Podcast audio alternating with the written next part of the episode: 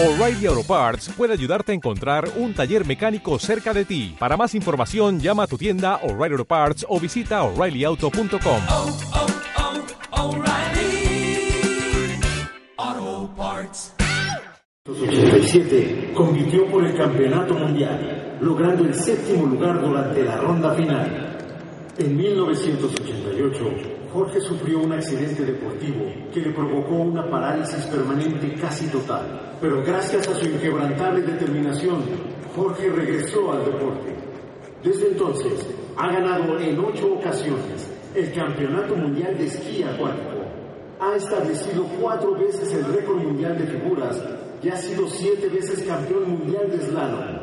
Jorge es director de Filosofía Institucional de la Fundación Teletón y también es consultor en procesos humanos de síntesis SC. Damas y caballeros, por favor, demos la bienvenida a este escenario a Jorge Font.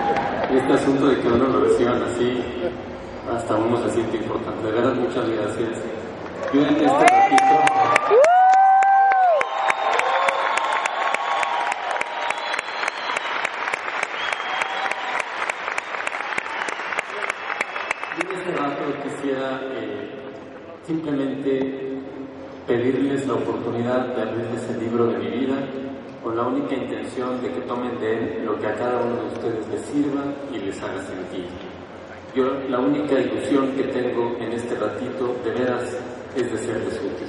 Yo espero que algo de lo que yo pudiera compartir sirva mínimamente para que si alguno de ustedes visita algún rincón de su alma o de su corazón que hace tiempo que no visite, pues de eso va este rato.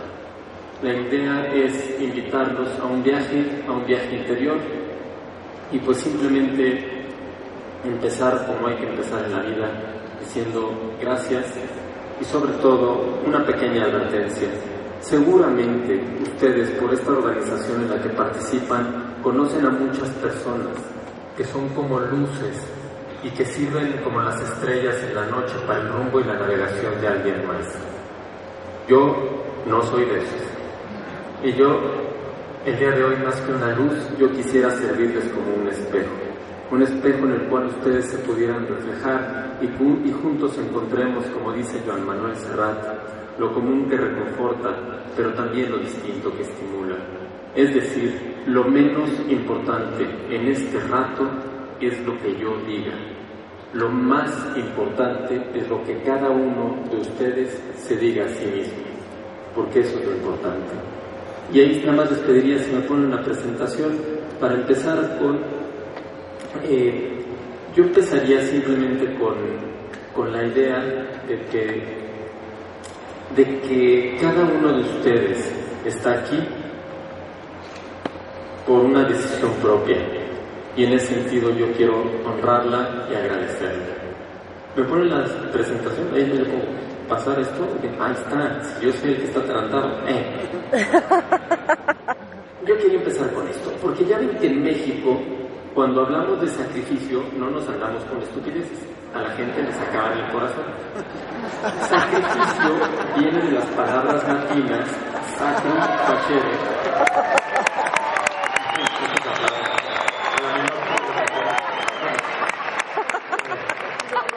Sacrificio viene de las palabras latinas sacrum facere, que significa hacer algo sagrado. Y cuando algo es sagrado y es muy importante, uno tiene que dejar de lado otras cosas menos importantes y que no son sagradas para ponerle tiempo, talento y atención a eso que es sagrado y muy importante. Yo empiezo con esto porque a mí me queda claro que todos y cada uno de ustedes le tuvo que decir no a un millón de cosas allá afuera para estar aquí soplándose el rollo de Jorge. Y eso es lo que para mí significa el valor de la presencia de todos y cada uno de ustedes. Yo creo que la presencia de una persona es sagrada y el reto de mi vida en este rato es estar a la altura de la presencia de todos y cada uno de ustedes. Y también hablaré un poquito de lo que la presencia de otras personas han significado en mi vida. Pues yo soy Jorge, tengo la oportunidad, y ustedes lo ven a simple vista, de poder decir que mi vida literalmente marcha sobre ruedas, lo cual no siempre ha sido así. Yo tuve la oportunidad de llevar una vida entrecomillada normal, yo tuve la oportunidad de practicar un deporte, en mi caso personal el esquí acuático, ahí estoy, flaco dientón, modelo siempre flaco dientón, ahí estoy con la boca cerrada, yo empecé a esquiar por herencia. Mi papá, está mi papá, está en el Salón de la Fama de la Confederación Deportiva Mexicana por haber roto el récord mundial de figuras. Yo empecé a competir en, a los 11 años. Tuve la oportunidad de ir a un campeonato mundial y, y antes de eso un campeonato latinoamericano. Y les, les enseño un video para que quisiera en la primera parte tres regalitos que desde mi humilde punto de vista me ha dado el deporte y que creo que pueden servir para la vida. Fíjense, les traje un video para que me creyeran, ese güey soy yo. Entonces, el, esquí de figuras es un deporte súper cruel, porque tienes 20 segundos, dos recorridos de 20 segundos, ¡pac! Ahí empiezan, 20 segundos para hacer el mayor número de giros posibles. Si repites un giro, no cuenta, si lo haces mal, no cuenta, y si te caes, pues cambia el deporte a la natación porque está lleno de esquiada. Entonces es un deporte súper cruel porque entrenas muchísimas horas, fíjense, ¡pac! 20 segundos, para el momento de la verdad. Es donde hay que ejecutar. Si se fijan,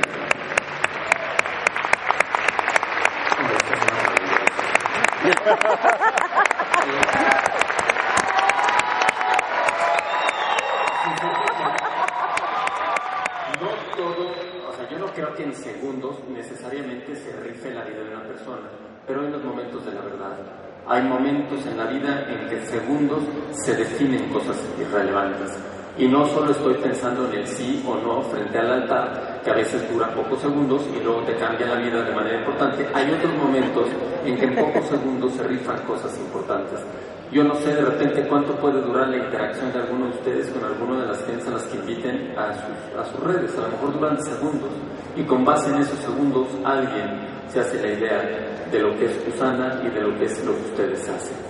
Ahora, otra cosa bien importante, y eso no se los dije al principio y se me olvidó, pero es súper relevante, y es, yo les agradezco enormemente el que más bien yo agradezco a la vida la oportunidad de estar con ustedes, porque a mí me gusta estar muchísimo con personas que trabajan. E incluso en un grupo en que si uno no trabaja, no ingresa. Y, se los voy a plantear desde una óptica del deporte, desde mi humilde punto de vista. Esto de lo que voy a hablar, yo creo que es un tema de seguridad nacional. Se los voy a plantear así. Fíjense, hay, comentaristas deportivos que, que, dicen cosas que a mí no me encantan, como que el Messi es un tocado de Dios. Yo diría, si Messi fuera un tocado de Dios, no tendría que estar en la cancha fregándole tanto en el entrenamiento. Llegaría con sus alitas y angelicalmente le metería cuatro goles al Real Madrid, cosa que esperemos que ocurra mañana, pero el asunto no es así. El asunto no es así. O sea, si uno se acerca con el Messi o con Cristiano Ronaldo, que es muy sangrón, pero es buenísimo, o con nuestro salvapatrias Ochoa, o el recién homenajeado Guardado, o con Rafa Nadal, y les preguntan, a mí, yo, yo tuve la oportunidad de hacerle esta pregunta a un amigo al que quiero mucho que se llama Alex Correcha. Alex es un amigo que estuvo sembrado en el número 2 del ranking mundial del ATP en tenis. Y yo le pregunté alguna vez a Alex, oye Alex, ¿tú cuántas horas crees saber jugar tenis? Y me dijo, yo calculo que más o menos 40 años. Y no sé ustedes, a mí me gusta mucho más pensar que Lionel Messi, o Cristiano Ronaldo, o el Salvapatres Ochoa, o mi amigo Alex, son quienes son, no porque nació con buena estrella, sino por el talento que han desarrollado a través de miles de horas de entrenamiento intencional. Y eso se llama cultura del esfuerzo. Por eso a mí me gusta estar con ustedes. Les voy a decir por qué yo decía que es un tema de seguridad nacional. Porque lo contrario de lo que yo estoy hablando es ganar mucho, ganar rápido y ganar a costa de lo que sea. Y eso se llama narcocultura. Y en mi poblado, que es Cuernavaca, nos ha dado a la tabla. No se necesita, no se necesita vender droga para estar en la narcocultura. Se necesita pensar que la vida te debe más de lo que tú le estás ofreciendo. A mí por eso me encanta estar con personas en este país que trabajan. Fíjense, parámetros, estándares. Ustedes tienen algunos estándares de resultados. Yo les voy a decir en mi experiencia, en el deporte, y yo creo que igual pasa en su trabajo, hay como dos marcadores. Uno que es el marcador exterior, que pueden ser 7000 puntos, que sí pueden ser 40-0, 3-0, pero el marcador importante, el juego importante es el que se juega aquí y el que se juega aquí. Se los voy a plantear así como experiencia. Yo cuando estaba en el proceso selectivo para ir al Campeonato del Mundo, el único al que fui a pie, mi- el, presidente de la Federación Mexicana de Esquí Acuático en ese momento se llamaba Jorge Font Jiménez y es mi papá. Y ustedes comprenderán que eso se presta, se presta al ahora muy eh, eh, mencionado conflicto de intereses. Pero fíjense, para ir al campeonato del mundo hay unos mínimos que pone la Federación Internacional, son más o menos 4.300 puntos. Pero cada federación puede poner los suyos.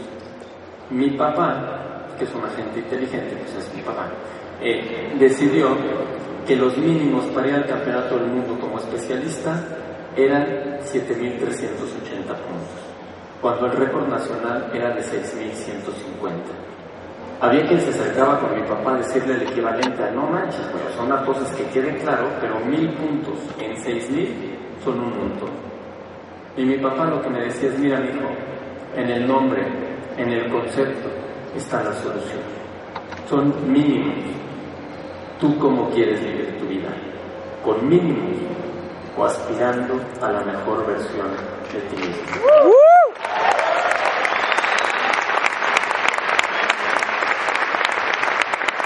Y a poco no, yo creo que es una buena pregunta para la vida.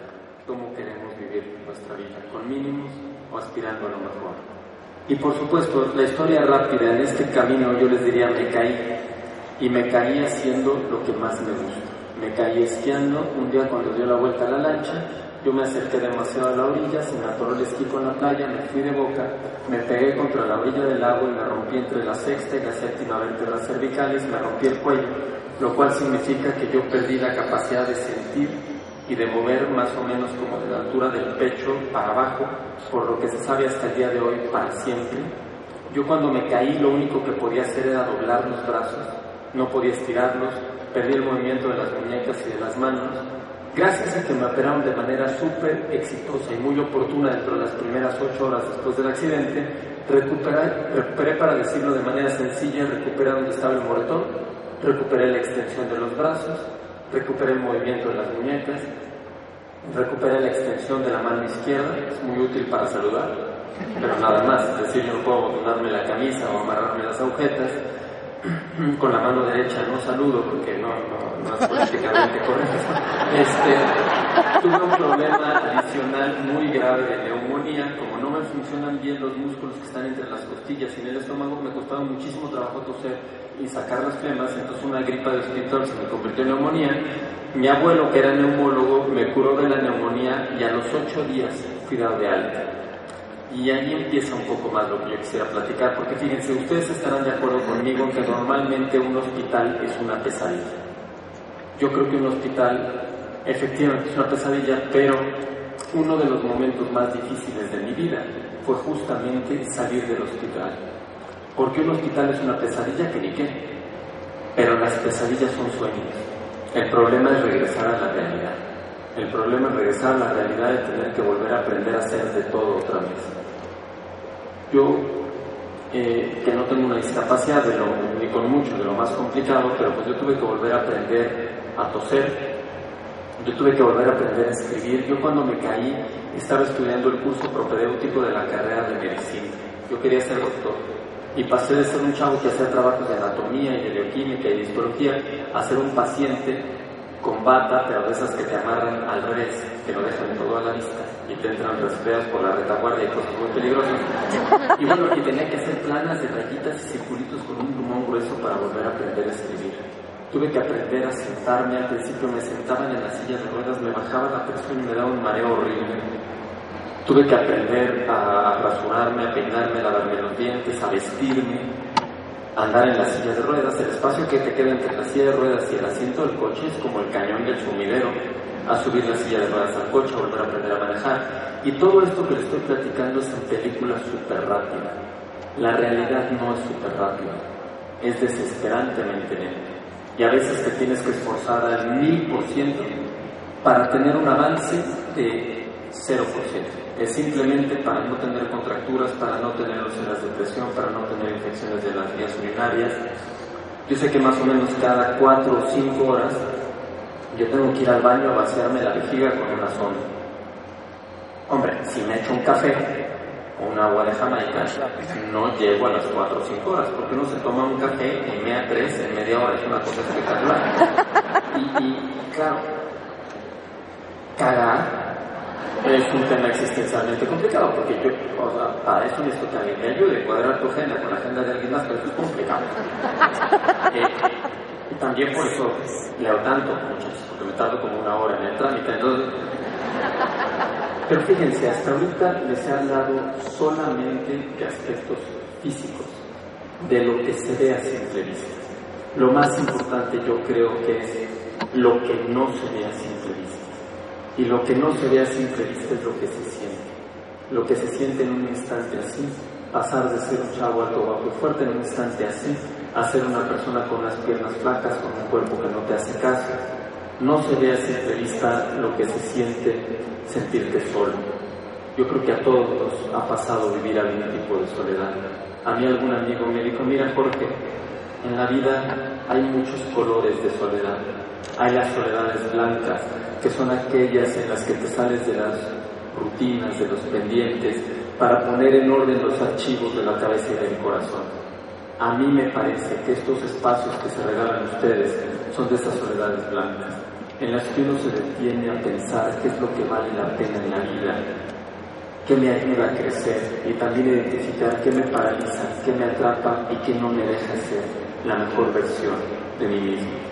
Pero estoy seguro que también como a mí les ha tocado vivir las soledades negras, que son aquellas en las que sientes, así como lo pinta mi amigo Rafa Cauduro, sientes que tu vida está en pausa y en blanco y negro, y la vida de los demás sigue a colores, como si tú solo vieras la vida en la tele y no fueras protagonista de la existencia.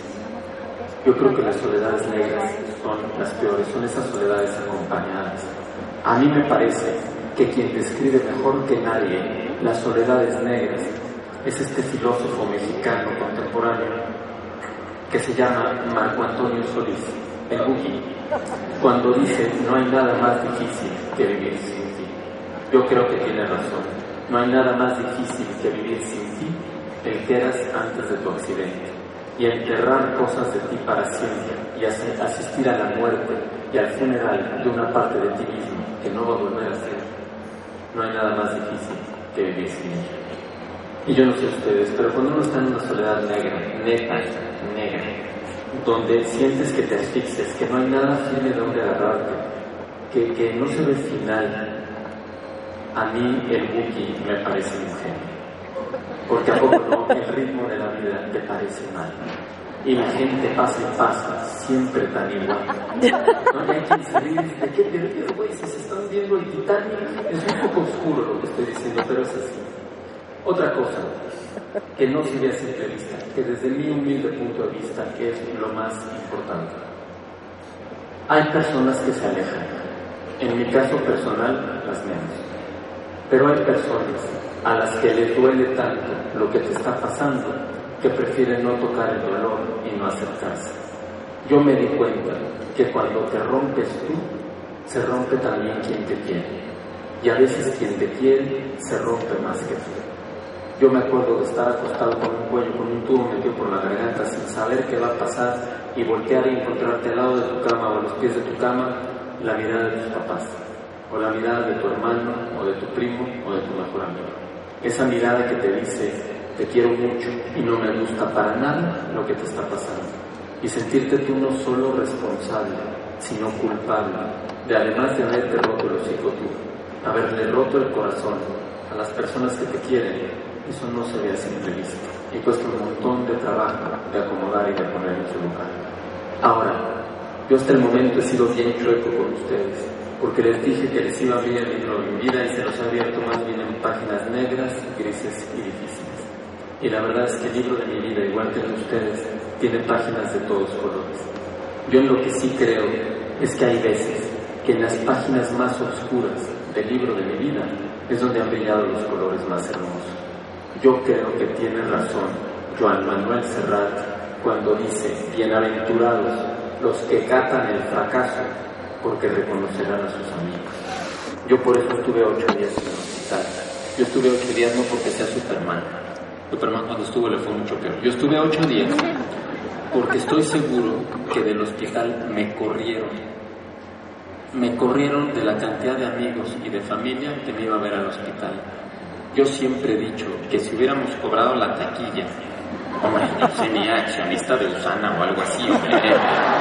Esos son los colores más hermosos que pueden brillar en las noches más oscuras de la vida. Saberse querido, dice que da más fuerza que saberse fuerte. Porque fíjense cómo se hacía esto, de manera sencilla, como yo creo que son las cosas importantes en la vida.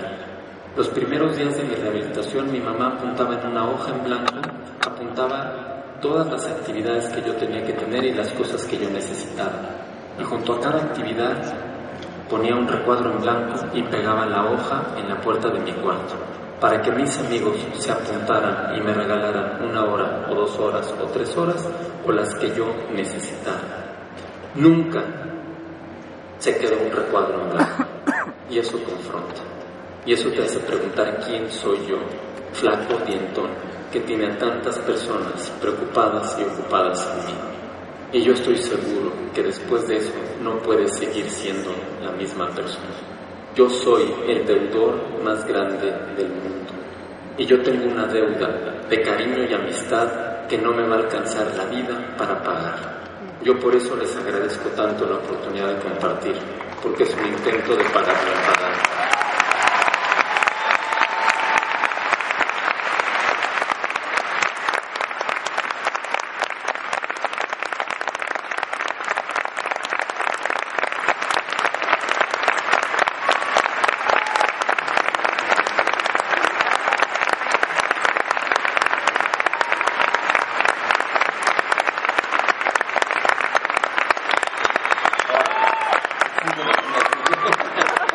Ahora, fíjense, ninguno de mis amigos, de los que les he hablado, ninguno es Mahatma Gandhi ni la Madre De Calcuta.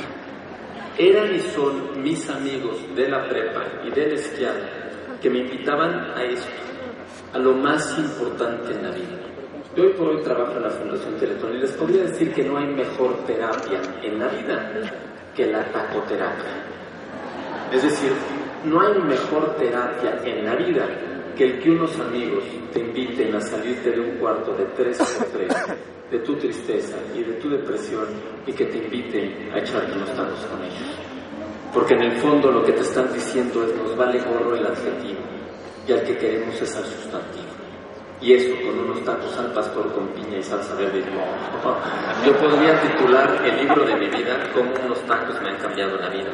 Porque fíjense, cuando uno va a, a- a comer tacos, esto es tacoterapia avanzada rápido, pero cuando uno va a, a comer tacos, uno hace algo que es muy peligroso y muy subversivo en este mundo, que es cerrar la boca. Y cuando uno cierra la boca, la cierras aunque sea para que no dé el frijolazo o el cilantro, perejil, cierras el pico. Y cuando uno cierra la boca, hace esto que es muy peligroso, que es hacer silencio. Pero no el silencio de la indiferencia, sino ese silencio que dicen que se construye a dos voces. Ese silencio del que Jaime Sabines cuando dice que las más hermosas palabras de amor son aquellas que se dicen entre dos personas que no se dicen nada. Cuando Mexicanto dice, me basta el silencio cuando es tuyo y significa comprensión, me basto yo si tú me quieres como soy. Es ese silencio que construye catedrales de escucha y en la escucha te reconstruyes y eso se hace, por supuesto, tragando Por eso es tan importante tener amigos que te inviten. Yo por eso creo que lo pequeño es hermoso, que pequeños detalles en momentos oportunos de la vida de alguien la pueden transformar para siempre. Fíjense, porque yo creo que una cosa importante, y de eso va hasta donde yo he entendido este seminario, es hay que tener buena banda, buena tribu, que te cuente buenos cuentos de ti. Porque yo tengo una amiga que, hace rato este Carlos citaba a Franklin y decía sobre la libertad y tal. Tengo una amiga que escribe cuentos infantiles y que es una cosa diferente pero muy interesante, que dice que en el fondo todos somos puro cuento. En el sentido de que lo que importa no es lo que te pasa, sino el cuento que te cuentas de lo que te pasa. Y en esa parte, yo, yo de, de discapacidad les diría, se puede vivir así, de telenovela, vivió atado a una silla de ruedas.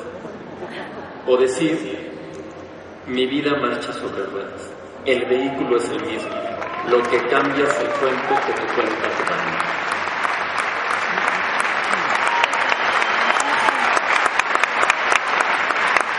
Por eso, a mí me gusta este cuadro. La foto es malísima porque la tomé yo, pero el cuadro es muy bueno porque son unos girasoles vistos por donde rara vez nos detenemos a mirarlos, que es la parte de atrás, es una parte importante de la flor, porque es la parte que conecta con la tierra, que nutre, que da vida y que permite que el otro lado del girasol se pinte de colores y ande buscando el sol.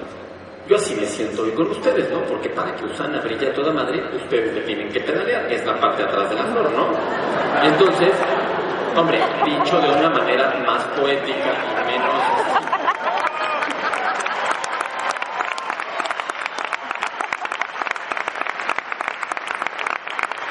Dicho, les digo, menos, menos es que yo y más poético lo dice Serrat cuando dice, detrás de cada cosa, con su espina y su rosa, detrás estamos todos. Detrás de cualquier cosa, de Vancomer, de Usana, de Teletón, de Tel- detrás está la gente, con sus pequeños temas, sus pequeños problemas, sus pequeños amores. Y les presento a quien está detrás de este cuadro. No se las presento, se las presumo. Es mi vecina en Cuernavaca. Se llama Rosa María Escalante, le decimos Ro. Y es una amiga que cuando tenía más o menos 15 años se metió de travesura a sacar unas pelotas de golf de un campo de golf. Y un vigilante que andaba medio borracho le soltó un balazo y le pegó en el cuello. Mi amiga Rosa María no puede mover ni los brazos ni las piernas, pero tiene una maestría en historia del arte. Dirige una asociación de prevención de accidentes y pinta con la boca. Alquimista de la vida, que ha sabido transformar balazos en cuadros de colores que inviten a los demás a mirar la vida con perspectivas diferentes. Alquimista que enseña que no hay balazo más fuerte que el arte, el talento y la fragilidad de Rosa María Escalante. Yo no sé ustedes, pero yo creo que personas como ella son las que tendrían que estar saliendo en las portadas de los periódicos para controlar la cantidad de estupideces que nos tenemos que soplar. Yo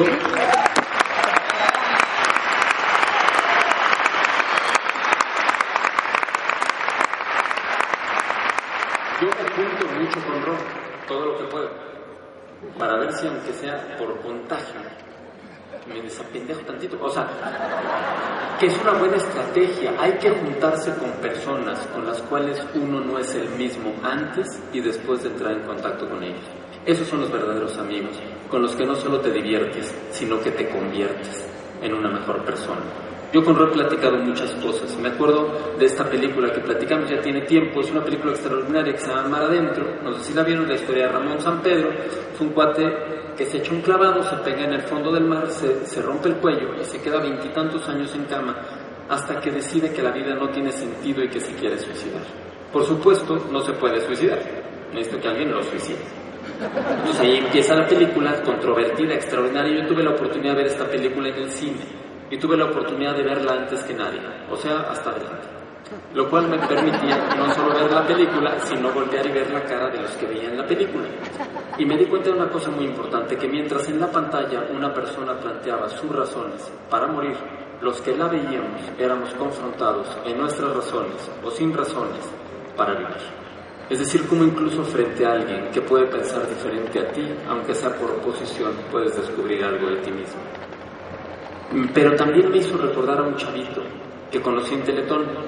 Este chavito, el día que lo conocí, le confirmaban el diagnóstico. El diagnóstico era distrofia muscular de Duchenne. Que si ustedes saben de eso, sabrán que más que una discapacidad es una enfermedad terminal donde vas perdiendo el tono muscular y te vas paralizando hasta que llegue el momento en que se paraliza la respiración. Yo me acuerdo que me fui manejando a Cuernavaca, esto había sido en México, y me fui preguntando por qué. Pregunta estúpida porque no tiene respuesta. Pero un amigo que es Eduardo, Eduardo Garza, que es de mis mejores amigos, me dijo, mira, Font, a veces en las preguntas están las respuestas. Y si tú te preguntas por algo y descubres algo de ti, gracias a Daniel, la vida de Daniel, corta o larga, tiene un enorme sentido. Y me di cuenta que tenía razón mi abuelo cuando me decía, mira viejo, la vida no siempre se puede alargar, pero siempre, siempre se puede ensanchar. Y yo creo que de esa va la vida, porque en vidas más anchas caben más experiencias, en vidas más anchas caben más colores, con vidas más anchas podemos abrazar a más personas. De eso va la vida, yo creo, de ensanchar la vida propia y ensanchar la vida de otros. Porque fíjense, sepa Dios dónde está Daniel, pero estamos aquí hablando de él. Eso es trascender, eso es dejar huella, eso es enseñar que enfrentar la adversidad no solo templa el espíritu propio, sino que puede servir de, inspiración a los demás.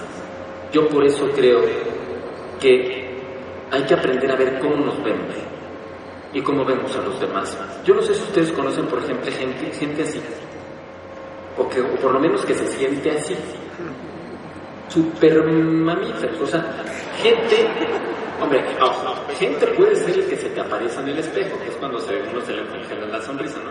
Gente que siente que se las puede todas y solo y que no depende de los demás. Gente así que se siente, a mí me ha servido muy poco porque dices, mira, este güey es tan perfectito que ha de ser marciano. Yo soy incongruentito, imperfectito y del país. No, a mí me gusta mucho más lo que dice Serrat. Puede que a ti te guste o puede que no. Pero el caso es que tenemos mucho en común. Bajo un mismo cielo, más o menos azul, compartimos el aire y adoramos al sol. Los dos tenemos el mismo miedo a morir, idéntica fragilidad, un corazón, dos ojos y un sexo similar, y los mismos deseos de amar y de que alguien nos ame a su vez. A mí me gusta mucho más conocer personas como ustedes, como yo. Incongruentitos, imperfectitos, neurotiquitos, que de repente, perdone el tecnicismo, que de repente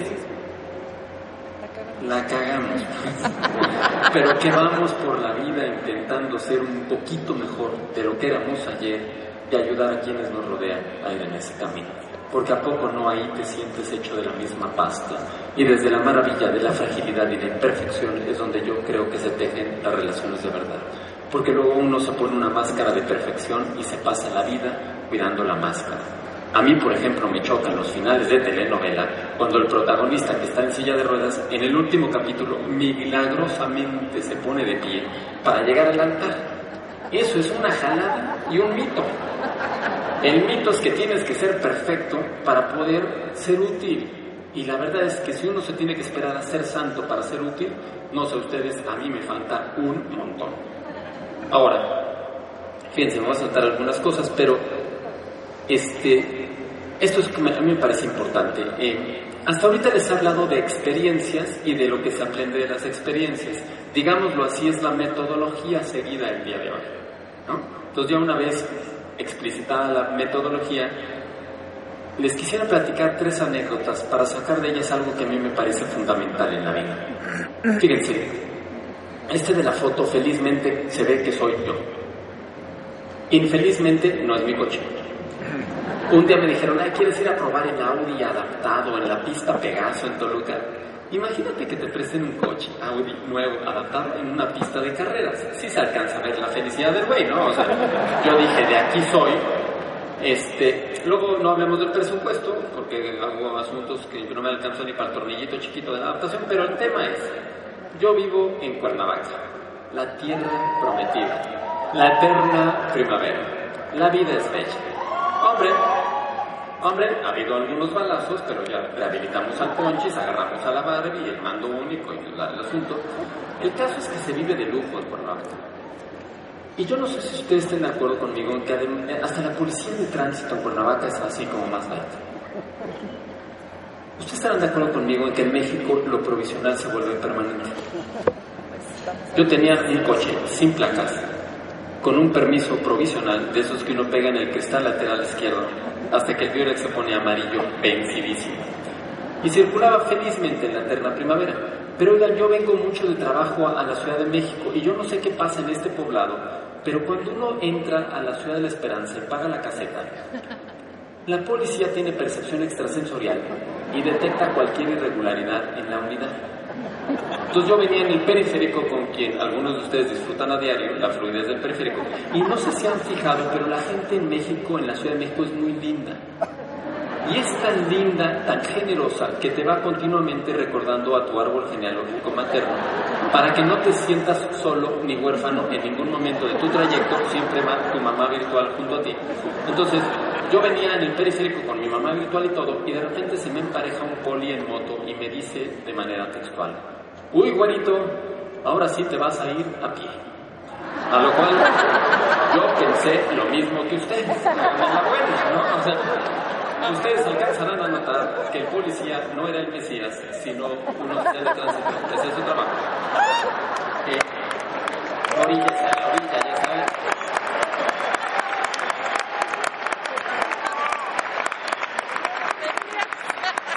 Orillas a la orilla, ya sabes, este asunto ahí.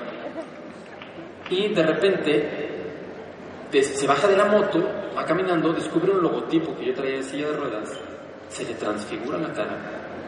Y cuando llega junto a mí, lo único que me dice es, joven, disculpe, no me di cuenta. A lo cual uno responde, oficial, no se preocupe, siga su camino. Pero fíjense, lo que quiero destacar de esto, ya no me da tiempo de más anécdotas, pero dice, ahorita les platico, ahí, dos cosas. Este, dice que quien se puede reír de sí mismo es porque en el fondo confía algo, en algo más grande que él mismo, que puede ser Dios, la vida, la naturaleza o lo que cada quien cree.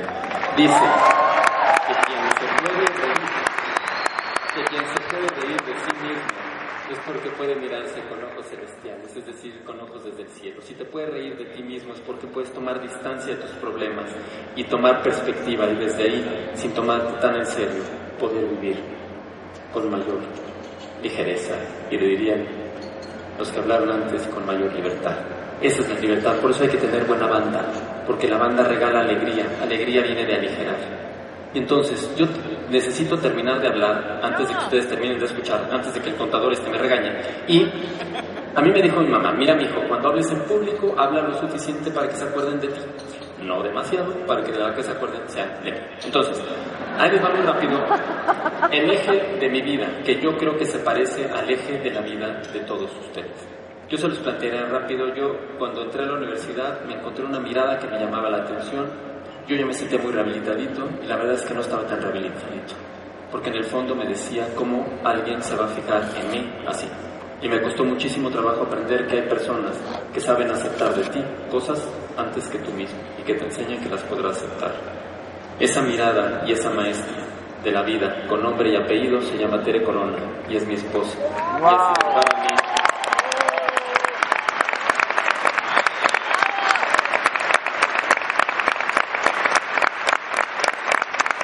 Tere es mis piernas, mis manos, como dice Benedetti, mi amor, mi cómplice y todo. Y la otra parte del eje de mi vida, como dice también Benedetti, cuando vamos por la calle codo a codo, somos mucho más que dos.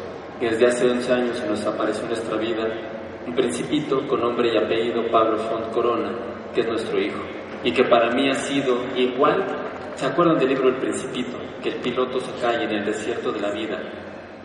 Se le parece lo más absurdo que se puede parecer que es un niño, que le pide lo más absurdo, que no es ni comida ni bebida, sino que le dibuje un cordero. Es decir, que vuelvas a mirar la vida como si fuera la primera vez que la miraras. Yo por eso vine el día de hoy con ustedes. Yo creo por la misma razón que ustedes. Yo vine porque hay una canción que me regaló el tío Lalo, que es un tío de Tere, que cuando iban a hacer Pablo me dijo, escúchala flaco porque parece que hablan de ti. Y es una canción de Goyo, de, de Alberto Cortés, un amigo que se llama Goyo y que le dice, qué maravilla Goyo, qué maravilla, ha brotado un retoño de tus semillas. Andarás recogiendo, sin duda alguna, las mejores estrellas para su cuna, que será la más linda, la más sencilla.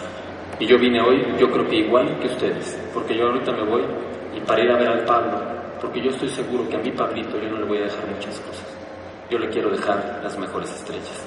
Y las mejores estrellas que yo le puedo dejar son ustedes. Personas que se reúnen para ver cómo son mejores personas, cómo construir un mejor país y un mejor mundo, que es el mundo que le va a tocar vivir a mi Pablito. Yo creo en la utopía de construir un país a la altura de nuestros niños, para que le podamos decir a la vida con lo que venga, buongiorno principessa. Y yo terminaría simplemente deseándoles. Uno desea lo que a uno le gusta. Yo les deseo que vivan para la magia, pero no la de Harry Potter, esa es chafita. Para la verdadera magia, que consiste en cuando tu corazón se sincroniza con quien es importante para ti. Yo la verdad les deseo que vivan para eso. Yo vivo para estos momentos en los que siento que mi corazón se sincroniza y late para quien es importante para mí. Y eso es lo que yo estudié hoy. Muchísimas gracias.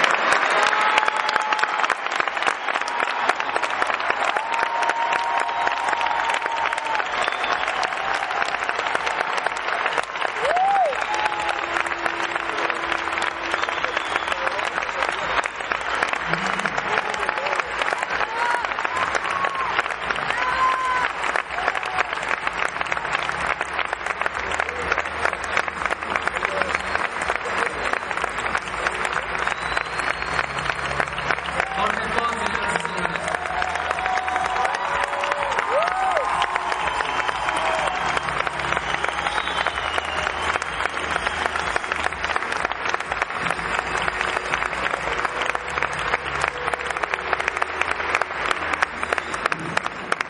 ¿Con qué se paga que alguien te comparta una historia así, de la manera que lo hace Jorge?